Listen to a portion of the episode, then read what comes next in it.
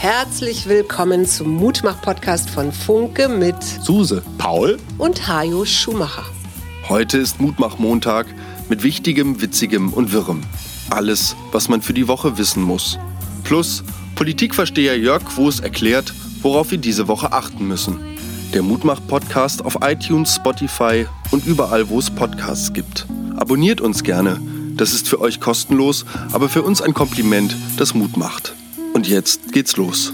Heute geht es um nichts Geringeres als die Erinnerungen der Menschheit, neue japanische Inseln, meine Erfahrung vor Ikea-Kassen und oh. äh, meine Tiergeschichte, die besonders unoriginell ist diese Woche. Hier sind die Mutmacher, Paul. Hallo Papa. Schumacher. Hallo mein lieber Sohn, du stürzt dich schon wieder in die neue Woche. Ja, Wichtiges, Witziges und Wirres. Ich habe Michelle Obama, die durchs Bild läuft. Herr Erdogan kommt zu Besuch. Die große Koalition als feuchter Traum von allen. In Hessen sind die Grünen vor die Tür gesetzt worden. Ja, und die Tiergeschichte fange ich gleich mit an, weil es mich einfach wirklich rührt. Wenn du diese riesigen Schwärme siehst, wahrscheinlich sind es Wildgänse, die in so einem V ja. über so den langsamen abendlichen Himmel fliegen und dann ja. hörst du diese Geräusche und dann, dann, denkst du so ein V und dann kommt das nächste. Und ja. dann kommt noch eins und noch eins und noch eins. Und wir reden nicht von Hunderten, wir reden von Tausenden von Vögeln. Mhm. Und ich finde das immer wieder, ich weiß auch nicht, es berührt mich. Ich finde es immer schön, wenn man so die dicken Kohlmeisen auch jetzt noch im spärlich beblätterten äh, Buschwerk sitzen sieht. Die Kohlmeise und, ist ein zähes Biest, ne? Auf jeden Fall. Und ich mag diesen, diesen doch gewölbten gelben Bauch unter diesen blauen Vögel, äh, Flügeln sehr, sehr gerne. Ja. Äh, die Erinnerung der Menschheitsgeschichte. Memories of Mankind heißt das Projekt, ja. auf welches ich über Social Media gestoßen bin. Und das Ganze hat mit einem, naja, Gegenstand zu tun, den wir im Portugal sehr, sehr häufig begegnet sind. Eine Flasche Wein? Nee, sondern äh, hier bei uns in Deutschland tatsächlich als Tischformat so ein bisschen verschrien ist. Es geht um die Fliese, den Fliesentisch.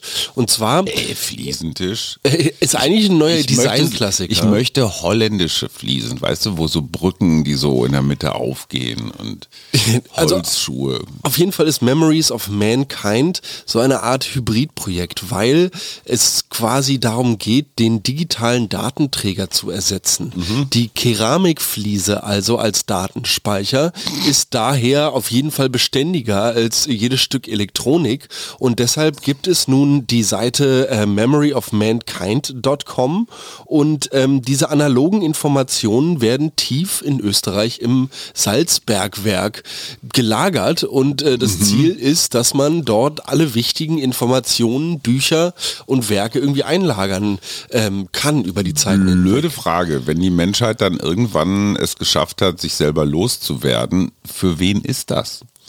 Äh, es geht, glaube ich, eher darum, so einen Schnappschuss äh, zu erstellen, weil es ist, glaube ich, ja, vollkommen klar. Ja, für die Zukunft natürlich. Ja, aber die Zukunft, wenn da niemand ist, also kommen ja, dann irgendwie Waschbären, die sich das Lesen beigebracht haben. Genau, die durch die nukleare Verseuchung. Okay, also es, ja, es klingt wie ein total sinnvolles Projekt. Kennst ich, du das O-Face? Nee das Ozempic Face. Aha. Ozempic ist diese Wunderdroge, die ursprünglich zur Diabetesbehandlung erfunden wurde und wo man jetzt rausgefunden hat, das hilft total gut beim Abnehmen, so ein Appetit. Oh ja, ja, ja, stimmt. So, und das sind ja nicht immer die allerjüngsten Menschen, die über das allerspannendste Bindegewebe verfügen. Mhm. Und wenn du im Gesicht ganz schnell, ganz viel so, naja, dieses Unterhautfettgewebe, wenn das so verschwindet, dann kriegst du das Ozempic Face. Das heißt, die die Augen liegen so ganz tief in den Höhlen und du, dein Gesicht sieht einfach aus wie von einem dieser amerikanischen Ureinwohner, die bei im Schatz des Silbersees den selbigen bewachen. Und ähm, jetzt führt also die, das Abnehmen durch diese Wunderspritze dazu, dass du Anschlussbehandlungen brauchst, um das Gesicht quasi wieder aufzubauen plustern. Verstehe, also so eigentlich mhm. ein Feedback-Loop, den du dir als plastischer Chirurg irgendwie schaffst mit deinen Kunden. So ist es. Ähm, am Montag sollen in Berlin soll es mal wieder eine Anhörung geben zum Thema Bodycams. Also das sind so kleine Kameras, die sitzen hier so am Schultergurt mhm. äh, eines Rucksacks oder einer Weste Und äh, gibt es ja viele Debatten drüber, Datenschutz, geht es darum, wenn die in eine Wohnung reingehen, wie ist das eigentlich so? Wie stehst du zur Bodycam? Ich finde die Bodycam per se begrüßenswert, ja. weil sie so eine Art der, sagen wir mal, unabhängigen Überwachung, äh, wenn ich das jetzt mal spitz ausdrücken müsste, ja. mit sich bringt. Dafür muss aber eines gewährleistet sein. Dass sie immer funktioniert und dass sie nicht von den Beamten ausgeschaltet werden so, kann. Und es gibt mehrere Fälle, unter ja. anderem von einem ähm, Jungen, der psychisch auffällig war, der in Dortmund erschossen wurde. Mhm. Und alle zwölf beteiligten Polizisten und Polizistinnen wahrscheinlich hatten aus unerfindlichen Gründen ihre Bodycam nicht an. Hm. Anderer Fall, da ging es dann um Polizeigewalt, war der Akku leer, noch, also immer dann, wenn die Polizei in Situationen kommt, die vielleicht nicht so angenehm sind für sie, kann man die Dinger ausmachen. Mhm. Das heißt, solange die Polizei alleine entscheidet, weil sie die an- oder ausmachen, ist das sehr selektiv, was da drauf ist. In dem Moment, wo die Dinger immer laufen, werden sie ja auch zu so einer Art Kamera deiner selbst. Ne? Also du, du bist zwar selber nicht zu sehen, aber man sieht genau, was du machst, wo du mhm. hingehst oder sowas. Und äh, ich finde, das ist echt eine interessante Bedingung, zu sagen, ja, Bodycam, okay, aber dann muss sie immer laufen. Mhm. Und dann ist auch deine Forderung gegeben, dass du ein, naja, ein fortlaufendes Abbild der Realität hast. Ich finde, so eine Art Livestream-Potenzial gäbe es da durchaus auch. Also, dass ja. du halt sagst, irgendwie, wir haben jetzt einen besonders brenzligen Einsatz und jetzt ist klar, diese Bodycams sind an und laufen nun mal für diese Zeit und dann sitzt da irgendwie der Staatsanwaltschaft, äh, die Staatsanwaltschaft zum Beispiel vor mhm. dem Bildschirm, die gerade den den Durchsuchungsbefehl unterschrieben hat mhm. und kann halt live mitverfolgen, dass die okay. sagen wir mal, Beweismittelsicherung äh, auch so vonstatten geht, mhm. dass sie vor Gericht zu verwenden ist. Du hattest gerade eben in einem Nebensatz, wo es um die Wunderabnehmdroge ging, ja. amerikanische Ureinwohner erwähnt. Und da kann ich meine Lieblingsfloskel an dieser Stelle anbringen. Mhm. Apropos amerikanische Ureinwohner. ich habe am vergangenen Wochenende das äh, die quasi Film dokumentarische Filmepos mhm. Killers of the Flower Moon gesehen. Mhm. Der neue Streifen von Martin Scorsese in der Hauptrolle mhm. Leonardo DiCaprio und Robert De Niro. Und es geht um die Geschichte der Ureinwohner. Lily Nein. Gladstone spielt nämlich Molly Burkhardt, eine Osage, also Osage wird das mhm. Ganze in dieser amerikanischen Verfilmung von Apple übrigens, ein Apple Original Film. Mhm. Ähm, gespielt. Und es geht darum, dass diese amerikanischen Ureinwohner von der amerikanischen Regierung ein, eine Nation, ein Stück Land, ein Reservat zugewiesen bekommen haben mhm.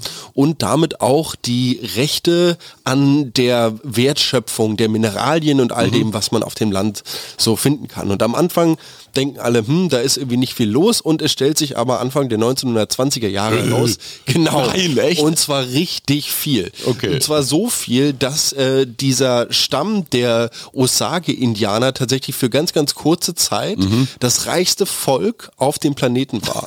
Die hatten wirklich, also das ja. sind Bilder aus dieser Zeit, die sind völlig crazy. Diese Stadt, die es dann auch in dieser Nation quasi in diesem Reservat mhm. gab, war eine, eine absolut florierende Metropole. U-Bahn, Hubschrauber. Ja, also nee, also jede Menge Autos tatsächlich. Internet schon. Es lief alles, äh, es drehte sich so ein bisschen um. Also auf einmal waren es die Ureinwohner, die weiße Chauffeure und mhm. Dienstmädchen und so. So und jetzt, hatten. wer hat sie beschissen? Wie genau. sind sie alles wieder losgeworden? Der langjährige Freund natürlich, der große Nein. Antagonist. Ich versuche jetzt nicht so viel vorwegzugreifen. Ja. Genau. Es ist eine super abgefahrene Geschichte, die wirklich über die, ich glaube, es sind sind drei Stunden 40, die der oh. Film läuft, ja, ähm, in, nirgendwo so richtig Zeit verliert. Also man, er hat so ein paar Längen und zwischendurch war es auch echt eine Serie ey, draus. Ja, ja, wir hatten auch irgendwie, ne, wir sind abends ins Kino gegangen und ja. wir waren halt echt um halb zwölf raus. Boah. Also es halt echt. Und ich meine drei Stunden 40 mal so, wenn du das ein bisschen aufbläst auf vier Stunden, dann hast du acht Folgen, 30 Minuten. Mhm. Aber es waren halt so, also es hat 14 Euro gekostet und naja, da denke ich mir so, okay, drei? Stunden 40 ist aber vielleicht auch so ungefähr die Menge an Content, die ich ansonsten über Streaming-Plattformen konsumierte. Also ich, mm. das rechnet sich, glaube ich, tatsächlich ganz gut, wenn du dir überlegst, das weiß ich nicht, Disney Plus oder ja, so klar, kostet 6,99 im Monat. Mm. Und ähm, insofern, äh, ja, ziemlich krass. Die äh, geschichtlichen Hintergründe zu diesem Film sind wirklich einmal mehr so ein bisschen auch für mich augenöffnend, dass ich so nach der Boston Tea Party mhm. eigentlich gar nicht mehr so viel, das ist so, du hast so Boston Tea Party, dann, dann hast du Unab also Unabhängigkeit, das ist dann so, es ist so ein großer Wust für Genau, mich. und damit war die amerikanische und dann Geschichte. kommt 9-11. Genau. So, und ja, das ja, ja, war's. Naja, und Kennedy, also Vietnam Kennedy hast noch, genau, Kennedy, Vietnam hast du noch dazwischen und ähm, das war's dann irgendwie. Spielt Buffalo Bill eine Rolle in dem Film? Nee, soweit ich weiß nicht. Weil Buffalo Bill war ja so ein Cody hieß der, glaube ich, der mhm. war so ein ganz gerissener Showman und der hat die, ähm, die Eroberung Amerikas äh, in so eine Art, naja, Western-Show gepackt. Und ähm, das Irre war so erfolgreich, war nichts vorher. Mhm. Die Leute sind, und das, die hatten ja gar nichts. Ne? Also wenn du Musik machen wolltest, dann saß da einer am Piano oder sowas. Ne? Also mhm. keinerlei Leinwände oder so Zeug. Und äh, das war zum ersten Mal, dass da richtige Pferde in der Arena waren. Und ja, da haben dann tatsächlich auch am, äh, amerikanische Ureinwohner mitgespielt. Der Gipfel war Sitting Bull, der legendäre mhm. Indianer-Oberhäuptling, hat einmal auch mitgespielt mhm. gegen ein gigantisches Honorar. Später hat dann Buffalo Bill das Original-Zelt von Buffalo Bill, äh Quatsch, von Sitting Bull gekauft und das in die Show gebaut. Die sind mit der Titanic oder einem vergleichbar großen Schiff aus Amerika nach Europa gefahren, um hier Shows zu spielen. Zum, zum Teil dreimal am Tag vor 12.000, 15.000 Zuschauern. Wow. Und die, und das ist das Interessante dran, haben das Bild, wie ging eigentlich die Eroberung Amerikas die haben eigentlich die Geschichtsschreibung geprägt. Weil mhm. wir der ganzen Welt erzählt haben, ja, die Indianer, klar, aber ne, eigentlich war es unsers. Genau, und das Spannende ist auch so ein bisschen an dieser Geschichte, wenn es um die Osage geht, dass 1920 diese Menschen immer noch als Wilde betrachtet wurden. Ja. Und es ging, äh, wenn es um die Verwaltung des Geldes ging, was durch diese Ölvorkommen dort mhm. geschöpft wurde, ging es dann darum, dass ihnen Gesetze auferlegt wurden, die es zur Bedingung machten, einen weißen äh, Mündigen zu haben, mhm. quasi der für sie Geschäfte abschließen konnte. Ach Und deshalb so. war es auch total wichtig, dass man in diese äh, in, in Ureinwohnerfamilien einheiratete, ah. weil diese Claims auf ja. das Land, was gemeinschaftlich mhm. von dem Volk der Ureinwohner verwaltet wurde und mhm. wo auch die Wertschöpfung aufgeteilt wurde, die Rechte auf die einzelnen Ansprüche, die waren übertragbar. Ah, okay. So, wo wir gerade bei Wilden sind, apropos, ich weiß nicht, ob das eine gute Leit Le Überleitung ist, aber Herr Erdogan kommt zum Staatsbesuch nach Berlin. Mhm. Hat sich in den letzten Tagen und Wochen als ziemlicher Hamas-Versteher äh, ähm, präsentiert. Und das mhm. ist mal wieder so ein klassischer Fall, wie auch bei dem Emir von Katar, wo sich dir so die Hand in der Hosentasche, die du gleich rausziehen musst zum Begrüßen, so, äh, die mhm. will nicht raus. Mhm. Was tun mit Erdogan? Feministische Außenpolitik und sagen, du darfst hier nicht rein, solange du so doof bist? Ich glaube nicht, dass wir uns das richtig erlauben können? Mhm. Ich denke, dass wir da gerade aufgrund der momentanen politischen Lage, wenn es um, sagen wir mal, unkontrollierte Migration geht und auch zu den Äußerungen, die dort verschiedene Politiker auch aus der Mitte heraus in den letzten Wochen getroffen haben, denke ich, dass Erdogan da noch eine ganze Menge Trumpfkarten in der Hand Außerdem hält. Außerdem NATO-Staat, ne? alles was mit Ukraine zu tun hat. Äh, und wenn du dir überlegst, jetzt äh, zum Nahen Osten ist auch nicht weit. Ne? Mhm. Ne? Also immer immer, immer, die Türkei liegt so mittendrin und dieser Erdogan hat einfach das Talent, auf jeder Bühne eine neue Figur zu geben. Mhm. Wenn der zu Hause ist und die Leute wollen ein bisschen ne, so fundamentalistische Folklore. Populistischen so, wenn er hier dann vom Kanzleramt steht, dann wird er den lupenreinen Demokraten und Wirtschaftsförderer und so. Ja, interessant. In dem Zusammenhang, um bei Politikern zu bleiben und bei so einem Phänomen, wozu ich dich gerne befragen würde, weil ich nicht ganz weiß, ja. wo das hinführt. Sarah Wagenknecht mhm. möchte ja jetzt das neue Bündnis gründen, nicht mhm. selbst sogar Chefin sein, sondern am liebsten sich eine Kollegin dort oben hinsetzen. Aha. Und auf einmal sieht man, dass äh, laut neuen Umfragen von der AfD auf einmal doch in manchen Teilen, naja, jetzt Prozente dann Richtung Richtung dieses Bündnisses wandern würden. So, let's see. Okay. Da sind wir bei einem ganz spannenden Thema. Der Spiegel macht diese Woche vorne aufs Cover, nämlich die Frage, kann man die AfD eigentlich verbieten? Mhm. Weil nach Thüringen ist jetzt auch der Landesverband Sachsen-Anhalt als, wie heißt es genau, gesichert, rechts, äh, gesichert rechtsextrem eingestuft worden. Rechtsextremistisch eingestuft worden. Mhm. Das heißt automatisch Beobachtung durch den Verfassungsschutz und und und.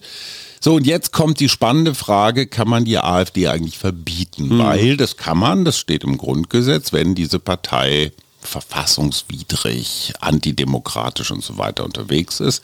Hat es schon mal gegeben. Mhm. Äh, die NPD, eindeutig super rechts. Äh, da haben die Verfassungsrechtler dann aber gesagt, die Partei ist zu klein, die spielt keine Rolle. Okay. Daran ist es dann gescheitert. Und Partei gründen, Partei sein ist für die Demokratie eine absolute Säule, hat mhm. einen eigenen Artikel im Grundgesetz. Die Parteien wirken an der Meinungs- und Willensbildung bei. Und deswegen sagen die Verfassungsrechtler, um jetzt so eine Partei zu verbieten, braucht es echt hohe Hürden. Mhm.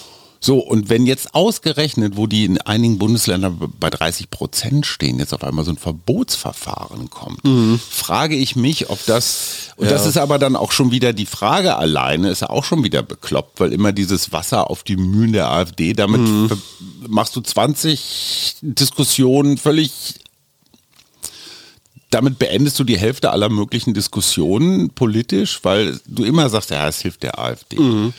Und sag ja. mal, würden, diesen, würden diese Verbote dann eigentlich auf Landesebene greifen so, oder das ist das bundesweit? Das ist der Punkt. Das ist der Punkt. Ähm, die Landesverbände, die kann man, da, da geht es wahrscheinlich relativ einfach. Nur mhm. auf der anderen Seite in Thüringen ist die AfD gerade in den Umfragen auf Platz 1. Mhm. So, ähm, also wenn du genau in dem Moment, wo eine Partei richtig erfolgreich ist, anfängst, sie zu verbieten oder beobachten zu lassen, sagen natürlich alle, die so ein bisschen, naja, die da in Berlin, die Eliten und so weiter, also alle Verschwörungstheoretiker kriegen natürlich richtig Munition. Mhm.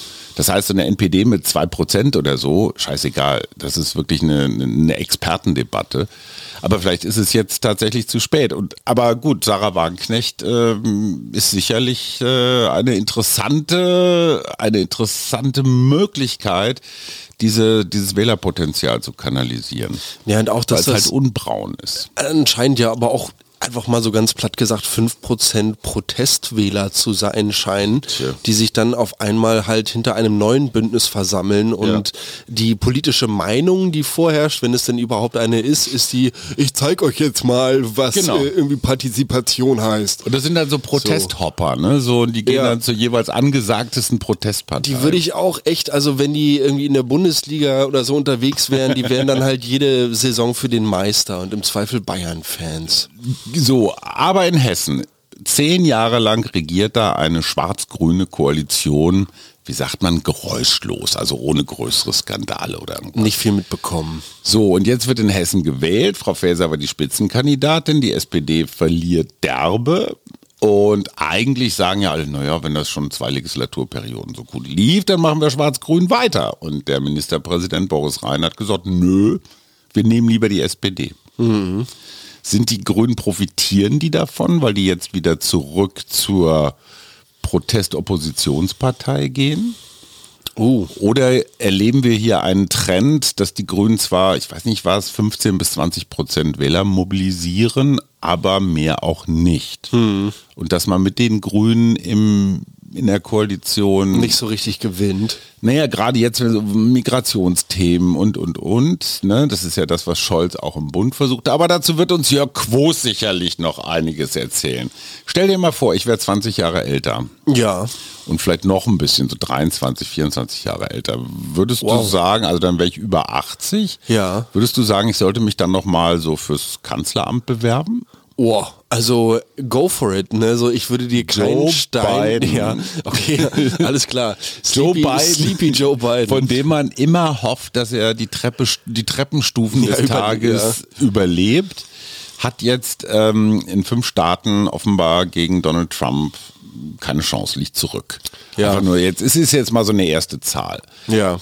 Aber ist es von den Demokraten nicht hochgradig bescheuert, diesen alten Mann? Und du kannst, sorry, du kannst die Uhr danach stellen, dass irgendein Quatsch passiert, dass er irgendwas verwechselt oder so oder umfällt. Es ist doch ein Wahnsinn, mit dem 2024 in die Prä Präsidentschafts, ähm, in den Präsidentschaftswahlkampf zu gehen, oder? Das sehe ich tatsächlich genauso. Also äh, ganz mal ganz abgesehen davon, inwieweit Joe Bidens öffentliche Fehltritte so im Internet breitgetreten werden und wirklich vielerorts jetzt seit seit, seit Antritt seiner Amtszeit irgendwie schon kursieren. Ja, aber äh, ich meine, in der halt gleichen Zeit hast du Kandidat, tausende von Trump-Fehltritten und zwar nicht Stolperer, sondern einfach massive Verstöße Das, gegen... das Problem ist, dass man Trump diese Fehler einräumt. Also Trump, den, den, will man, den will man quasi scheitern sehen. Das ist ja Okay. das Spannende. Der ist ja so eine, so eine Persiflage, so eine Karikatur Mm. seiner selbst. Das heißt, der bedient damit eigentlich nur sein Schicksal. Und Joe Oh Gott, ja. Biden, dadurch, dass er als ernstzunehmender Kandidat einer demokratischen Partei, die das Gegengewicht zu diesen Republikanern stellen soll, irgendwie dahingesetzt wird, der darf sich das halt nicht erlauben. Und der wird halt zur viel, viel größeren Lachnummer, weil er seine Kredibilität verliert. Naja, Donald, klar, Donald klar, Trump klar. hatte nie welche. Klar, der hat doch nichts der, Der kann. Mhm. nur gewinnen, so und Joe Biden kann nur verlieren. Und da sehe ich halt das große Problem, dass wenn du dir jetzt noch mal vier Jahre mit diesem älteren weißen Mann da oben an der Spitze reintust, Mhm. dann glaube ich, äh, wird das innenpolitisch noch viel, viel brisanter, als es jetzt schon die letzten Monate über war. Äh, Jörg Quos, der Chefredakteur des Berliner Büros der Funke Mediengruppe und damit zuständig für zwölf wunderbare Tageszeitungen, die WAZ, das Hamburger Abendblatt, die Berliner Morgenpost, die Thüringer Allgemeine, die Braunschweiger Zeitung und noch viele mehr. Dieser Jörg Quos nimmt sich fast jeden Sonntag die Zeit, uns zu erklären, wie es zum Beispiel der Ampel geht. Jörg, lass uns teilhaben an deinem Herrschaftswissen. Ja, Jörg, und äh, der Blick aufs große Ganze. Was erwartet uns denn diese Woche in der Berliner Politik? Ja, ganz herzlichen Dank, lieber Jörg. Wir sehen uns äh, die Woche. Wir haben eine gemeinsame Konferenz. Hui. Bevor ich es vergesse, der liebe Werner, Hörer der ersten Stunde, macht jedes Jahr einen Adventskalender der guten Taten. Jeder, der was spendet, bekommt irgendwas. Und damit hat Werner äh, in ein paar Jahren einen ordentlichen fünfstelligen Betrag zusammengekriegt, einfach so an Spendengeldern. Und er bedankt sich für unsere Spende und wir sagen, lieber Werner, doch immer gern. Wo wir gerade bei Spenden sind, ach so, Kleantes. Ist das ein Männer- oder Frauenname? Oh, das, also das klingt entweder so ein bisschen wie so ein Fantasy-Reich, oder bin ich noch bei meiner Live-Action-Roleplay-Erfahrung und ähm, äh, Kleantes oder auch so ein ambulanter Pflegedienst. Ja, ist schon klar, aber der hat jetzt kein Geschlecht. Nee, genau. Also ich würde, also ich, Kle- Kleantes ist für mich per se erstmal geschlechtslos. Okay, für mich war Kleantes aus irgendwelchen Gründen, so Kleopatra vielleicht, ähm, eine Frau. Okay. Und wir hatten einen Mail-Kontakt, also immer mal wieder, jetzt nichts Regelmäßiges, sondern hörte unsere Sendung, machte irgendwelche Anmerkungen, bis ich dann irgendwann schnallte, Kleantes ist ein Mann. Oh. Weil das aus den Mails hervorging. Und Verstehe. Kleantes hat uns eine sehr, wirklich sehr persönliche, sehr zu Herzen gehende, sehr offene Erfahrung mit dem eigenen, mit dem Tod der eigenen Eltern mitgeteilt zu unserer Bestatterinnenfolge vom vergangenen Mittwoch. Sehr schön. Diesen Mittwoch kommt Florian Schröder, der ein Buch geschrieben hat über das Böse. Und er sagt, warum wir das Böse brauchen. Also er ähm, macht sich so Gedanken auch über diese ganze binäre, ne, gut, schlecht, falsch, richtig Art zu kommunizieren und hat sich mit dem früheren RAF-Terroristen Horst Mahler getroffen, der inzwischen Hardcore-Rechter ist, war mit einem Sexualstraftäter unterwegs. Es ging immer um die Frage so, Verantwortung, was ist böse, wie viel Böses ist in jedem von uns, naja. Reinhören jetzt diesen Mittwoch Florian Schröder. Helene Fischer hat 80.000 Euro von äh, Springer bekommen. Okay. Warum? Weiß ich nicht. Weil im vergangenen Jahr, im Mai, hat die Bild-Zeitung gemacht erste Fotos von Helenes Baby. Oh. Und noch am selben Tag hat Helene gesagt, mm, mm, das, äh, das geht nicht, das darf man nicht. Ohne, oh. waren halt Paparazzo-Bilder. Ja. Ja, und jetzt frage ich mich rein ökonomisch. Natürlich ist die Schlagzeile erste Fotos von Helenes Baby ist natürlich ein Verkäufer. Ne? Mhm. Wollen die Leute sehen. Ja, das weißt du eher als ich. Also ich kaufe ja. so selten Printmedien. Ja, ich würde es jetzt auch nicht kaufen, aber so. Die entscheidende Frage ist, holst du die 80.000, also 60 Bild, 20 BZ, holst du die 80.000 über den Mehrverkauf rein? Ist es für dich also eigentlich ein Nullsummenspiel oder vielleicht sogar ein Gewinn, weil du mehr Anzeigen verkaufst? Oder, oder so? wartest du von Anfang an auf die Klage? Ja, da, davon, das weißt du. Ja. Das, das, das weißt du. Da sagt dir dein Anwalt schon vor, der kann dir schon vorher ungefähr die, die Höhe sagen. Da finde ich 80.000 ganz schön billig, muss ich ehrlich, ehrlich sagen. Das finde ich nämlich auch. Und äh, ich weiß nicht, ob du es mitbekommen hast, aber lass uns kurz bei der Bildzeitung bleiben, habe ich Bild gesagt. Äh, ich meine, diese Werbung, die momentan überall in Berlin plakatiert ist, hast du die gesehen? Ja, und so zwar Politiker so macht euch keine Hoffnung. Ja. Und du hast einfach nur diese Porträts von ja. dann Scholz, Habeck, Weidel, Lindner, Lindner äh, Baerbock, glaube ich auch.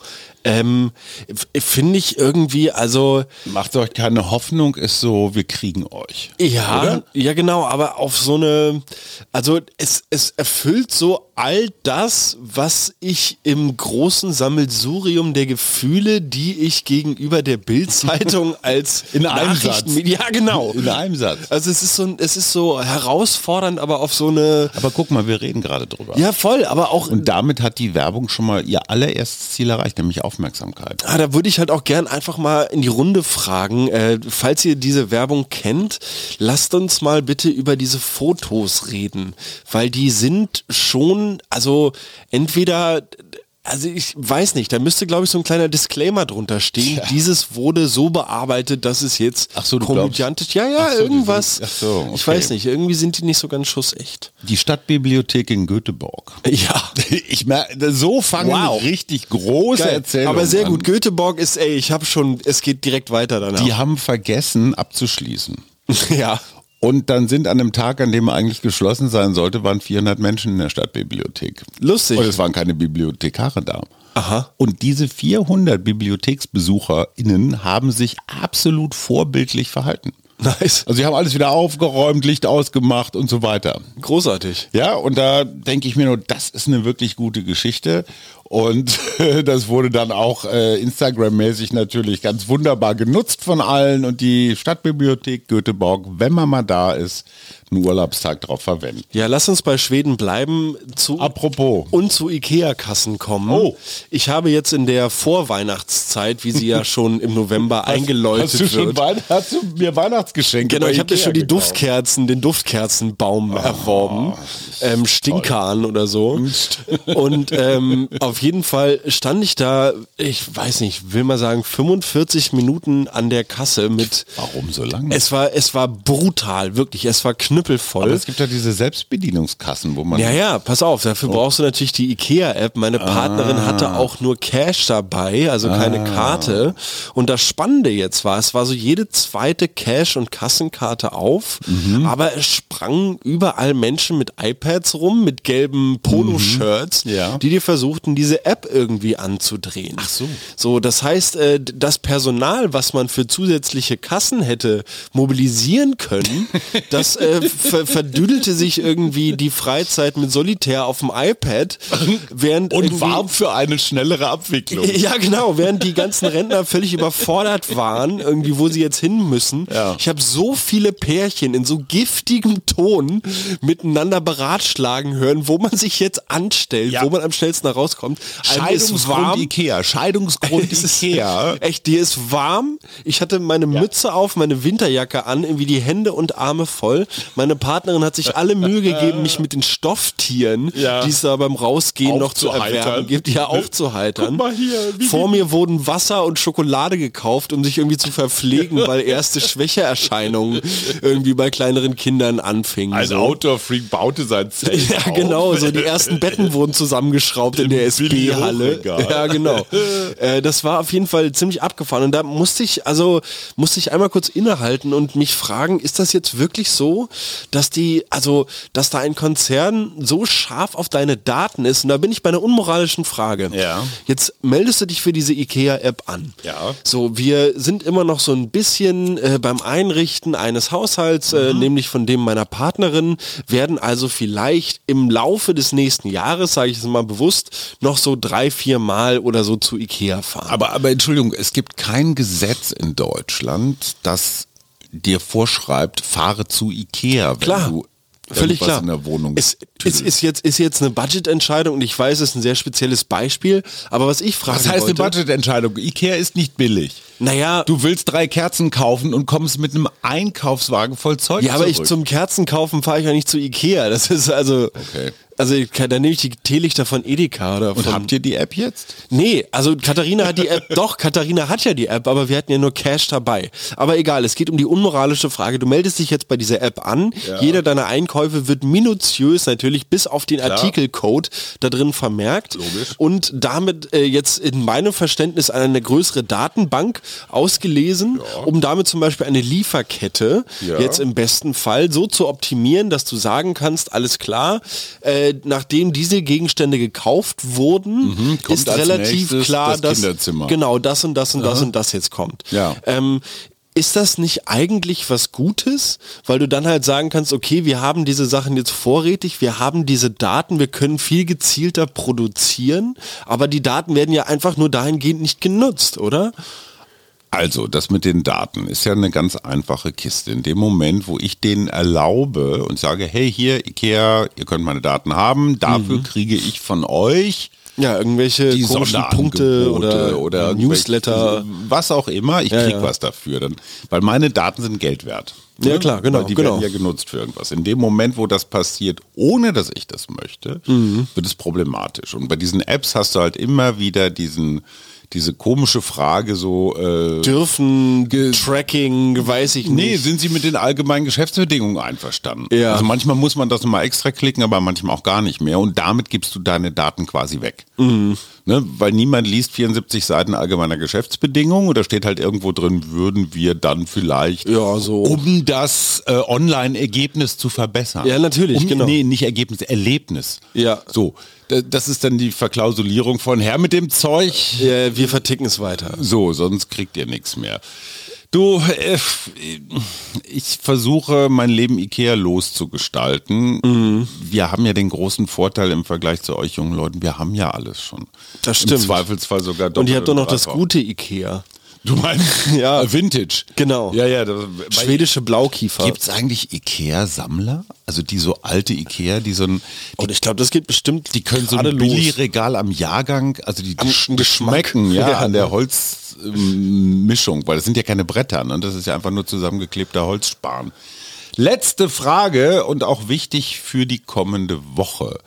Du redest mit jemandem, der, naja, sagen wir mal, liebevoll ein bisschen quer denkt, ein bisschen verschwörungstheoretisch unterwegs ist und einfach so ein paar komische Ideen von der Welt hat. Mhm. Der Klassiker ist, dieser jemand oder diese jemandin fängt an zu reden und nach relativ kurzer Zeit glüht dann schon so die Lunte und man wartet auf den erstbesten Moment, um dieser Person zu erklären, dass sie völlig auf dem falschen Weg ist. Mhm ähm, ist es schlauer, möglichst jedes Argument sofort zu entkräften, was dieser querdenkende Mensch da vorbringt? Oder aber ist es strategisch und auch psychologisch schlauer, ihn oder sie reden zu lassen, auch wenn dir die Ohren brennen? Ich würde erstmal das Reden lassen bevorzugen, weil ich habe die Erfahrung gemacht, dass wenn Menschen sich nahe dieses Spektrums bewegen, häufig zu, sich zu Aussagen hinreißen lassen mhm. im Verlaufe der Erläuterung eines Sachverhaltes, mhm. die sich dann mh, auf eine gewisse Art und Weise widersprechen oder mhm, also oder mhm, oder wo mhm. man dann an den Punkt auch dieser Self-Sealing-Geschichte kommt, ne? also dieser sich selbst absichernden Theorie. Ja, ja, ja, genau. Also dieser, wenn man an den Punkt des Unerklärlichen kommt oder da, wo die eigentliche Angst vielleicht herrührt, dann ist es, glaube ich, äh, wesentlich effektiver, dort anzusetzen und anzufangen, von dort aus zu argumentieren. Also wäre ich dafür, erstmal reden zu lassen. Also Guy oder Guy Itchakov von der Universität Haifa in Israel, der hat das tatsächlich an mehreren hundert Probanden untersucht. Mhm. Ergebnis, ja, du hast recht, den komisch Denkenden erstmal reden zu lassen, weil in dem Moment, wo du intervenierst, kommt es zu einem klassischen Rollenspiel. Der oder diejenige kommt in so eine bockige Verteidigungshaltung und mhm. du in so eine übergriffige Angriffshaltung. Mhm. Damit ist das Gespräch quasi beendet, quasi beendet auch wenn es noch weiter dauert. Mhm. In dem Moment, und jetzt kommt's, wo du Premium-Zuhörer bist. Ja. Premium-Zuhörer bedeutet, ich gucke dich an, während du sprichst. Ich nehme dich ernst. Ich wenn du irgendeinen Scheiß jetzt kann ich auch an meinen Fingernägeln rumfummeln oder so. Ich gucke dich an. Wichtig, dann und wann mal eine kleine Nachfrage zu stellen. So, mhm. habe ich richtig verstanden, dass äh, Hitlers geheime Kampfscheiben auf der dunklen Seite des Mondes versteckt sind? Ja.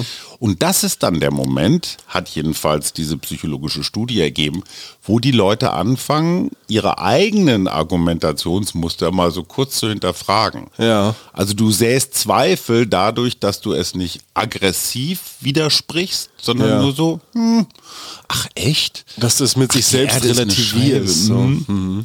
Aber auch da wieder nicht gehässig, nicht höhnisch, sondern Premium-Zuhörer heißt, ähm, du meinst es ernst. Also du, du wendest dich wirklich dem anderen zu.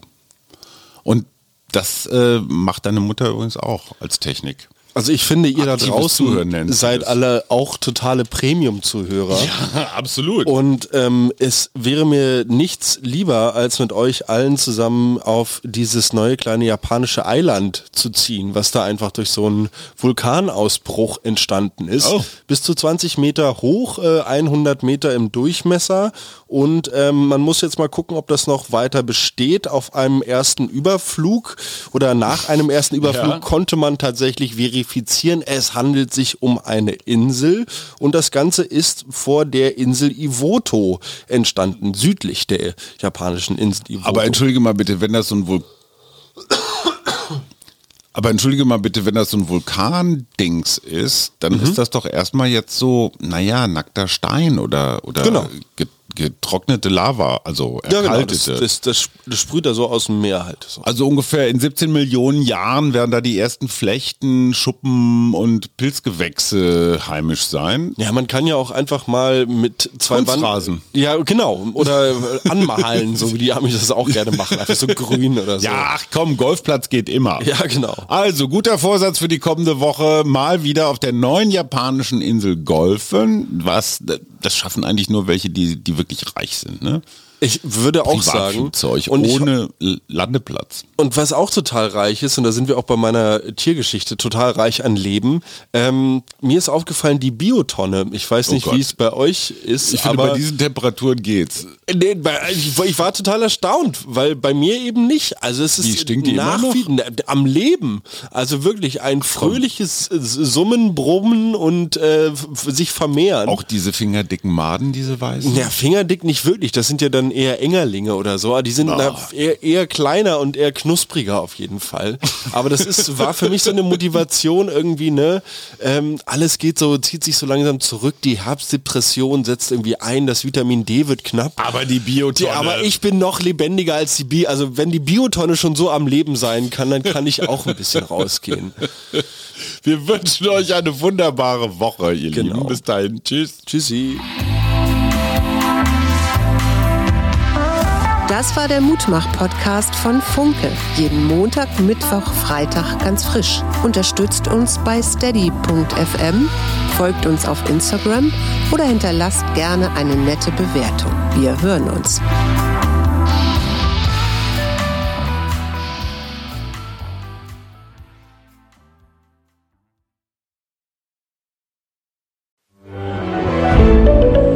Ein Podcast von Funke.